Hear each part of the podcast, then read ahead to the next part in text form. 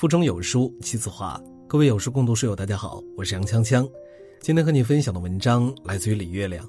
深夜，一张微信截图被疯狂转发。记住，永远不要高估人性。有件事非常奇怪，疫情发生之后，日本自杀率下降了百分之二十，创了五年来最大降幅。这是大家没有想到的。照常理推测，疫情之后人们收入减少，生活艰难。自杀人数应该猛涨才对，结果不但没有涨，还降了不少。专家分析，主要原因是疫情期间人们都隔离在家，孩子不用上学，大人在家工作，压力和人际关系的烦恼都少了很多。就是说，待在家里不用面对那么多破人破事儿了，心情真的会很舒畅。哪怕收入少了，整个人也是轻松的。可见，很多时候。逼死人的不是钱，而是人。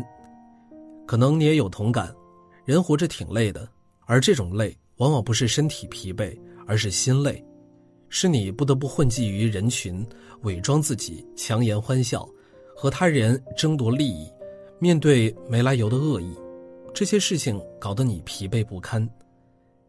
讲几个关于人性的故事吧。第一个故事来自于读者 A，她是一个农村姑娘。一个人来北京打拼，好不容易在一家公司做了前台，收入不算太高，但那是他能找到的最好的工作，他非常满意，也很珍惜。只是已婚老板偶尔刻意接近，让他如坐针毡。单位有个大姐，人特别的好，谦和温润，是可以说话的人。有一次，老板深夜给 A 发来露骨的问候，他实在不知如何是好，给大姐发了微信截图，向她求助。大姐耐心地告诉他如何处理，他照做，算是艰难蒙混过关。他无比的感激，千恩万谢。不想两天之后，老板喊他去办公室，劈头盖脸痛骂。原来那张截图又传回到了老板的手里。你知道吗？当天晚上公司就传疯了，老板怒吼，他愕然无措，就这样被辞退了。收拾东西离开公司，大姐像往常那样亲热地搀扶着他。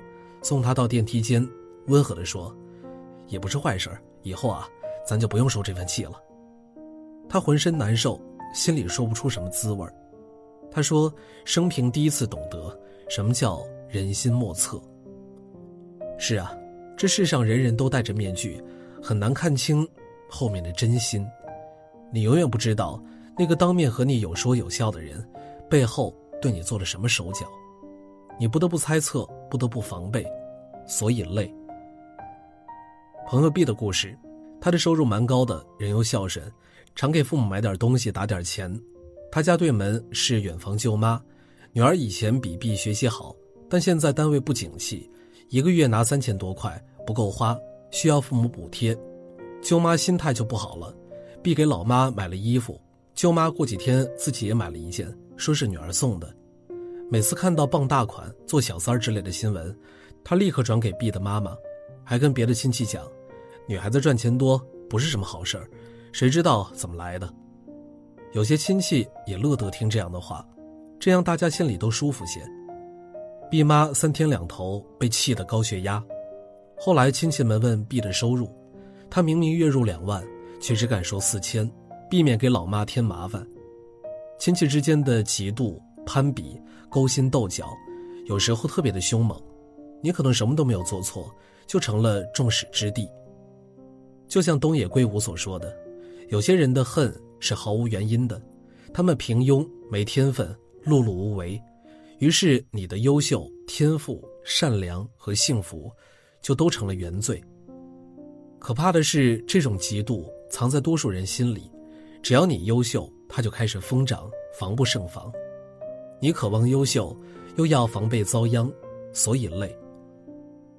朋友 C 的故事，他单位有一个小伙子很会巴结领导，领导说一句，他能在旁边捧八句，而且句句到位。领导跟对手争斗，他像忠犬一样扑上去咬，连领导老爸生病，他都主动去陪护。所以他虽然入职的时间短，业务也不行，但是深得领导欢心，什么好事都是他的。而那些只会干活的同事，只能眼睁睁看着他迅速升职，收入翻倍。他升职后不久前领导碰巧跟大领导闹翻，被发配去了边缘部门，他立刻跟前领导划清关系，开会都会刻意不跟他坐在一起。很快，他又深得现领导的恩宠，依然什么好事都是他的。前领导气得冒火，同事们也是叹为观止，但谁都挡不住人家春风得意。类似的事儿你应该也听说过。职场有的时候就是这样，踏实干活的不如巴结奉承的，看人品交朋友的不如网上看跟得紧的。你说这种今天热情做舔狗，明天翻脸不是人的事儿，你实在做不来。那你可能就没有人家混得好。职场上常有小人得志，类似于情感上常是渣男得意，因为人都爱听好听的话，都爱看顺眼的人。有时领导明明觉得某人不靠谱，但还是被他真诚的笑脸蒙蔽，到自己没用了，人家翻脸了，明白了也晚了。而另一边，下任领导又接着陷入他的温柔乡。依然不相信这么真诚的笑脸将会变，直到自己有天楼塌了，这让厚道的好人深感无奈。怎么办呢？我觉得还是得学着跟领导走近点咱要厚道，要有底线，但也别总像跟领导有仇似的，他往左你非往右，跟人性对抗你赢不了的。妹妹弟的故事，弟在国企的办公室工作，干的基本都是照顾人的活儿。他也习惯了今天帮这个，明天帮那个，该不该他干的活他都干。有次十几个同事聚会，吃完后照例是弟去结账，他怕大家等得着急，结完账赶紧跑出来，结果发现一个人也没有了，没有人等他。外面下着大雨，他有点难过，自己叫车回了家。第二天上班，他在电梯里遇到了一起聚会的同事。本以为对方会解释一下为什么大家会先走，但人家开口就问：“昨晚那个大蛋糕你带回来了吗？”弟说：“没有。”对方嗔怪：“你怎么不带啊？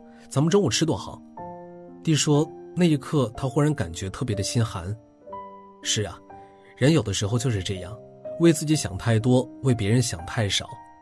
你对他们好，他们觉得理所当然；你对他们不好，哪怕只有一点点。他们也就怪你了，你想让他们满意太难了。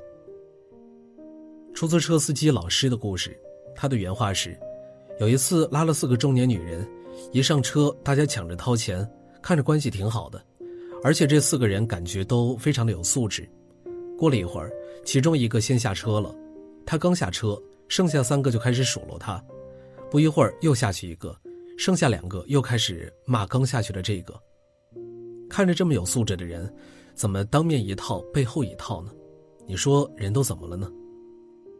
编辑部的故事里有一段话说得好：一个人好了遭人嫉妒，差了让人瞧不起，忠厚人家说你傻，精明人家说你奸，冷淡了大伙说你傲，热情了群众说你浪，走前头挨闷棍，走后头全没份儿。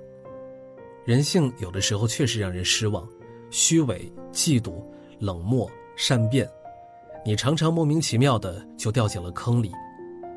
我们读书的时候觉得数学难、物理难，长大后却发现，原来这世上最难的一门学问叫做人情世故。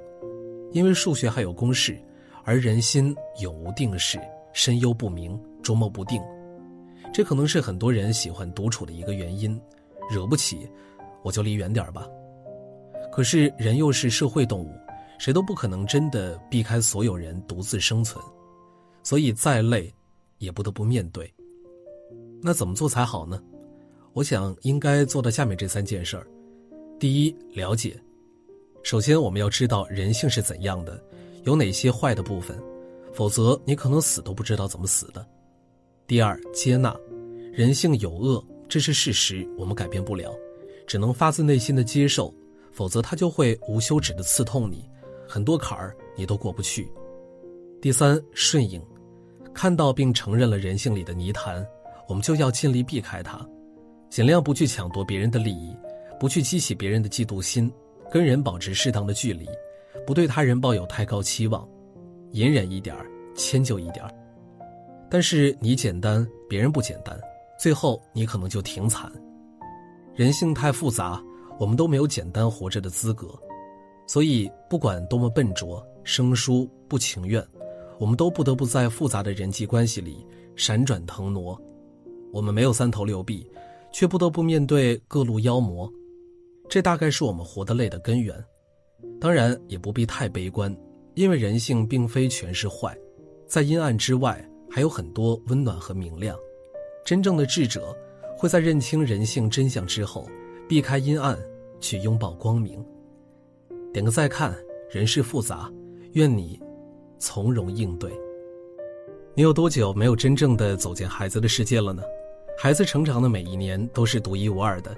这个六一给孩子最好的礼物，就是陪他们一起成长。加入有书亲子陪伴计划，给孩子高质量的陪伴。拉着文末，扫描二维码加入陪伴计划。